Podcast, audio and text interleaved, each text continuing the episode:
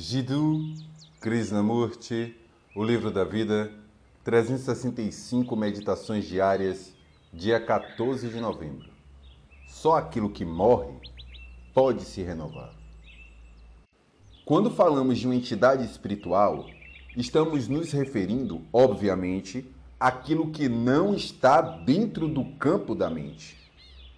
O eu é uma entidade espiritual? Se ele é uma entidade espiritual, deve estar além de todo o tempo. Por isso, não pode ser renascido ou continuado.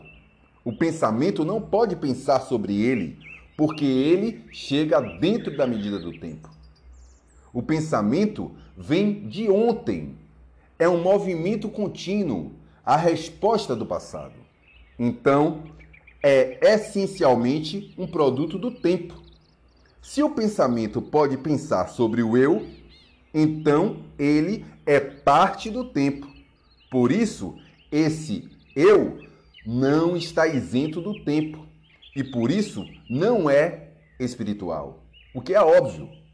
O eu, o você, são apenas um processo do pensamento. E você quer saber se esse processo de pensamento, ainda separado do corpo físico, nasce de novo é reencarnado em uma forma física. Aquilo que continua pode em algum momento descobrir o real, que está além do tempo e da medida. Esse eu, essa entidade que é um processo do pensamento, pode algum dia ser novo? Se não pode, então deve haver um fim para o pensamento. Não é algo que continua inerentemente destrutivo? Aquilo que tem continuidade nunca pode se renovar.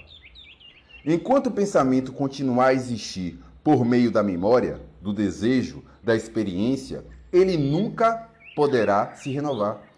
Por isso, aquilo que é continuado não pode conhecer o real. Você pode renascer mil vezes, mas nunca poderá conhecer o real, pois somente aquilo que morre, que chega a um fim, pode se renovar.